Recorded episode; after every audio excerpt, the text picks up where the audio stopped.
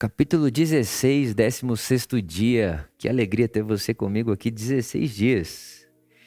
Capítulo 16, o capítulo do Espírito Santo. Jesus prometendo para a gente essa presença ilustre, esse companheiro maravilhoso, o Paracletos, o Espírito Santo.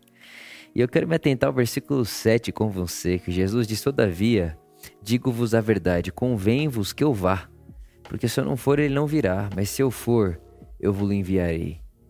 Irmãos, agora você imagina comigo Jesus em carne do seu lado, falando para você: é melhor eu ir embora.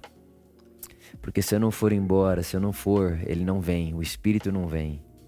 E se eu for e ele vier, é melhor para vocês. Jesus está dizendo: é melhor que eu vá. E essa, essa, essa, essa fala de Jesus foi uma fala muito chave na minha vida quando eu era adolescente. E eu sempre me pegava pensando, poxa, como não deve ser bom andar do lado de Jesus, ver Jesus em carne e tudo isso. Mas a verdade, irmãos, é que se Jesus estivesse em carne aqui até hoje, tava todo mundo em volta dele, ninguém tava querendo assumir a responsabilidade da vida. A gente ia querer ficar seguindo Jesus e colocando a responsabilidade da vida em Jesus. A gente ia, a gente ia virar escravo de estar onde Jesus encarnado estivesse. A gente só ia saber viver isso e fazer isso. A gente não ia conseguir viver fora disso. Né? A gente não ia conseguir viver além disso daí. Então a verdade é que Jesus está dizendo assim: vocês precisam ficar livres da minha presença em carne aqui, visível, matéria, porque senão vocês vão fazer de mim ídolo. E, e não é esse o plano. O plano não é que vocês fiquem em volta de mim, o plano é que vocês vão pelo mundo inteiro.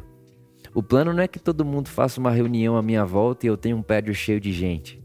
O plano é que eu vivendo em vocês por meio do Espírito que eu vos enviarei, vocês possam viver a minha vida por onde quer que vocês estejam. Por isso vocês vão fazer obras maiores do que as que eu fiz, porque eu estou limitado à minha geografia, mas quando eu for e derramar o Espírito de Cristo, que é o meu Espírito, que sou eu, dentro de vocês, eu não vou estar mais limitado geograficamente falando, eu já não vou estar mais limitado num, num espaço-tempo, eu vou estar é, espalhado, derramado sobre toda a carne. E é isso que Pedro vai dizer lá em Atos capítulo 2, quando diz, ele cita a profecia de Joel que o Espírito de Deus será derramado sobre toda a carne. Então, irmãos, alegramos-nos, celebremos essa realidade viva, real dentro de mim e dentro de você.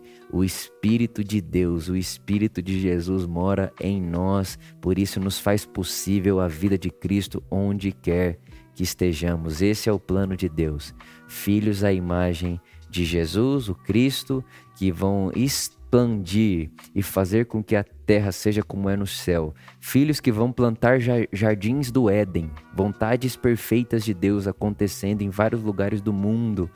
Onde tem um filho de Deus, tem vontade de Deus acontecendo, a paz, a justiça de Deus, o amor de Deus aparecendo, não uma reunião em volta de um ser humano, né? Uma reunião em volta de uma pessoa, mas um envio de várias pessoas para tocar o mundo e assim como o fermento levé da massa, nós, filhos de Deus, fermentaremos e estamos fermentando e continuaremos a fazer até que terra seja como é no céu. Minha oração é que nós não desanimamos, minha oração é que nós não desfaleçamos, com tanta notícia ruim, com tanta coisa ruim à nossa volta, não se esqueça disso. Há dois mil anos atrás, Jesus Rei, ele inaugura essa realidade do reino de Deus e de lá para cá ela vem crescendo. A gente vendo ou não vendo, o reino de Deus é como o fermento. A gente não enxerga o fermento em ação, mas ele está lá fermentando a massa. Amém.